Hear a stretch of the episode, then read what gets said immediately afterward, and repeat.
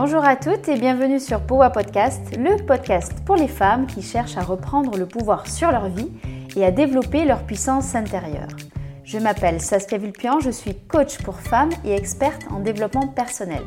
Ma mission Permettre à un maximum de femmes d'explorer tout leur potentiel. Le développement personnel est devenu une jungle dont il est parfois difficile de démêler le bon grain de livret. À travers ce podcast, je vous invite à découvrir les meilleurs outils concrets de développement personnel et à vous poser les bonnes questions, celles dont les réponses provoquent des déclics.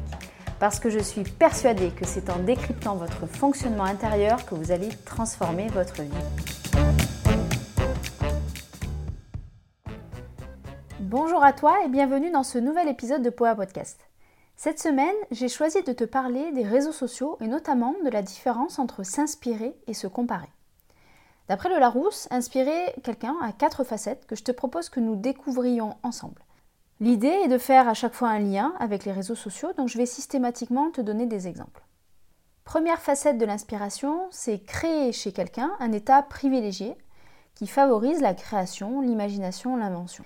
Par exemple, si tu adores l'aquarelle et que tu suis une artiste aquarelliste, ses productions vont t'inspirer et stimuler ton imagination pour tes propres créations.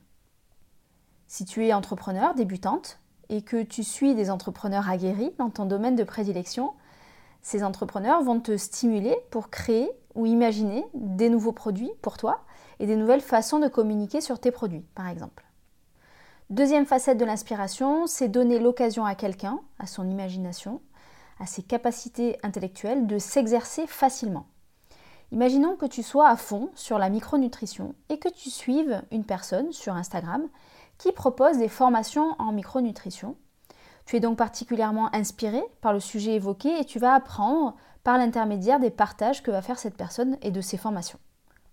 Autre exemple, tu es une future euh, jeune maman et tu suis des comptes qui parlent du projet de naissance ou du mois d'or. Tu es donc particulièrement inspiré par les partages de ces comptes qui évoquent ce sujet et qui donc t'apprennent beaucoup de choses. Troisième facette de l'inspiration, c'est influencer, guider dicter l'action de quelqu'un, être à son origine. Tu es par exemple dans une démarche de développement personnel et une coach t'inspire euh, et ses réflexions vont te servir de guide dans ta démarche personnelle.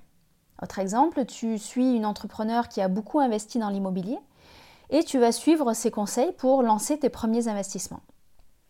Quatrième et dernière facette de l'inspiration, c'est susciter, provoquer, faire naître chez quelqu'un un sentiment, comme par exemple inspirer le respect ou à l'inverse, inspirer le dégoût. Alors jusque-là, tout va bien. On peut même aller se dire waouh, mais c'est génial du coup les réseaux sociaux, si ça peut m'inspirer tout ça, enfin à part le dégoût bien sûr, mais si ça peut m'inspirer tout ça, générer des apprentissages, etc., c'est génial. Alors effectivement, bien utilisés, les réseaux sociaux peuvent être d'une richesse et d'une inspiration incroyable. Aucune génération avant euh, ça n'a pu bénéficier d'autant de savoir et d'inspiration en un seul clic. Pourtant, il ne faut pas oublier de porter les lunettes du regard critique sur tout ça pour ne pas se laisser embarquer dans la spirale de l'observation passive ou de la comparaison. Et puis, il ne faut pas oublier que, effectivement, si on est euh, une des premières générations à avoir pu bénéficier d'autant de savoir à notre disposition, c'est aussi euh, beaucoup, beaucoup de sources d'informations qui viennent prendre de la place dans notre mémoire, dans notre capacité attentionnelle, dans notre gestion du temps au quotidien, et ça, ça a un impact qui est énorme. Pour voir un peu l'impact de ces réseaux sociaux sur notre capacité, notre euh, attitude à nous comparer, je te propose de reprendre chacun des exemples sous l'angle de la comparaison ou de l'observation passive en fonction de ce qui s'y prête le, mieux. Imaginons donc que tu adores l'aquarelle et que tu suives cet artiste aquarelliste. Ça pourrait t'inspirer et te donner de l'imagination pour tes euh, prochaines toiles, mais tu pourrais aussi être déprimé par ces productions. Tu pourrais te dire que tu pars de tellement loin que tu n'arriveras jamais à produire d'aussi belles toiles. Tu compares celle que tu es maintenant, avec peu d'expérience, à celle qu'elle est maintenant, avec 20 ans de pratique. Et tu peux te laisser influencer, donc laisser tomber ce loisir. Autre exemple, tu es donc entrepreneur débutant et tu suis des entrepreneurs aguerris dans ton domaine de prédilection. Tu les observes quotidiennement et tu te dis que t'es pas assez intelligente, bonne en communication, charismatique, pour réussir à créer ton propre business. Tu repousses alors indéfiniment euh, ton projet de, reconversion, par exemple.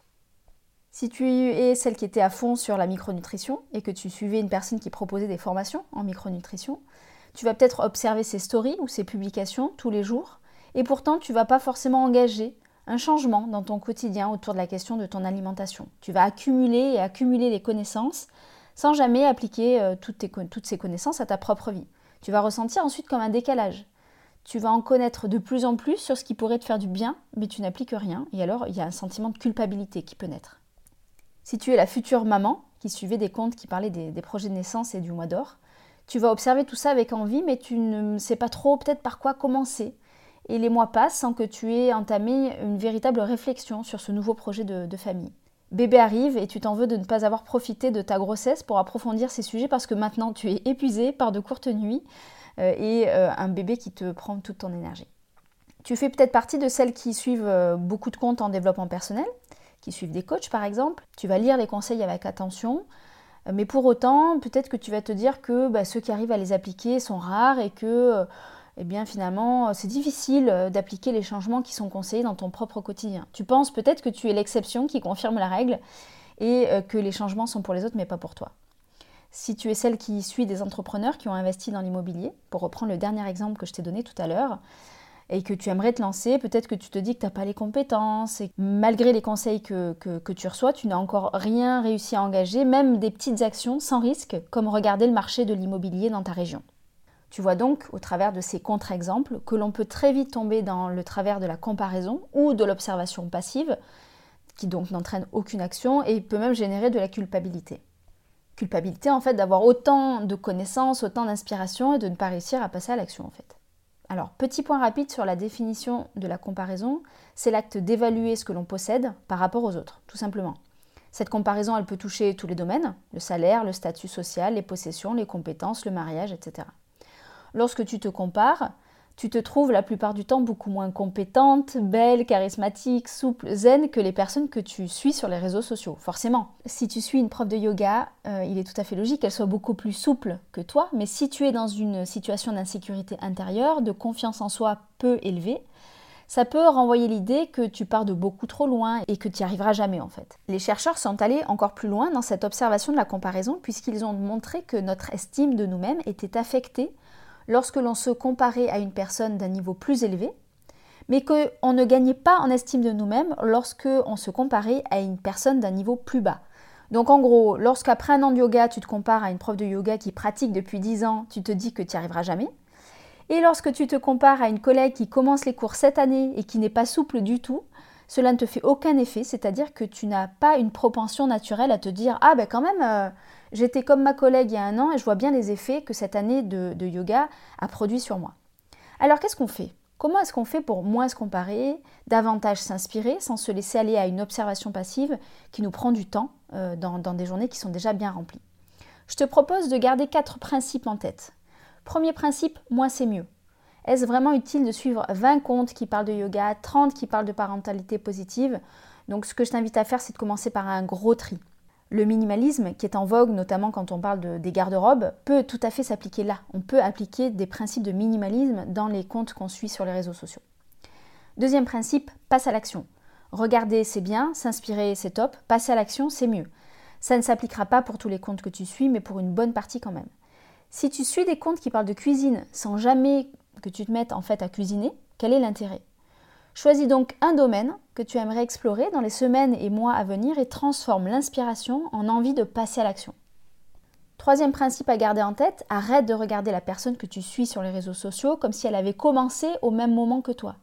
Tu ne peux pas regarder les postures d'une yogi qui pratique depuis 10 ans et t'en vouloir parce que tu n'arrives pas à faire les mêmes alors que tu as commencé le yoga depuis 6 mois si on reprend la métaphore du Mont Blanc que j'aime bien, arrête d'imaginer que tu dois arriver en haut du Mont Blanc en quelques heures et concentre-toi sur le premier camp de base que tu dois rejoindre. Quatrième principe à garder en tête, si tu te compares sur les réseaux sociaux, tu dois aussi le faire en dehors des réseaux sociaux. Le problème n'est donc pas au niveau des réseaux sociaux, mais dans tes mécanismes de comparaison. Ce sont donc tes pensées sur lesquelles tu dois travailler. Si tu as conscience que les obstacles sont franchissables, que les échecs permettent des apprentissages, que tu dois avancer petit pas par petit pas de manière constante et régulière, alors tu arriveras à t'inspirer et non plus à te comparer. Ce travail intérieur sur tes pensées constitue la partie immergée de l'iceberg. La comparaison sur les réseaux sociaux est en fait une petite partie euh, émergée de l'iceberg. Pour la mise en action de la semaine, je te propose de répondre aux deux questions suivantes. Est-ce que je me compare aussi en dehors des réseaux sociaux? Au travail, avec les autres mamans qui viennent récupérer les enfants à l'école, etc. Ce premier élément permettra peut-être de mettre en exergue que c'est, oui ou non, un vrai mécanisme de pensée qui dépasse la simple utilisation des réseaux sociaux, et ça, ce sera déjà une belle prise de conscience. Deuxième question, quels sont les deux, trois sujets que j'ai envie de suivre dans les prochains mois sur les réseaux sociaux? Une fois cette liste mentalement effectuée, je te propose de faire un premier tri pour voir l'effet de cet allègement euh, des, des, comptes que tu suis pardon, sur ton mental, sur ton sentiment de bien-être et sur ta mise en action. J'espère que ce nouvel épisode de Powa Podcast vous aura donné envie de faire bouger les lignes de votre quotidien dès aujourd'hui. Si c'est le cas, je compte sur vous pour m'aider à le faire connaître en suivant trois étapes. Mettre 5 étoiles sur votre plateforme d'écoute préférée, y écrire un commentaire et partager cet épisode auprès d'une femme dont vous êtes proche et qui pourrait y trouver de l'inspiration pour avancer. Si vous souhaitez aller plus loin, retrouvez-moi sur Instagram sur le compte Powa Project ou sur mon site internet powaproject.com pour prendre connaissance des places disponibles pour les coachings individuels ou les dates de lancement des coachings de groupe. À très bientôt!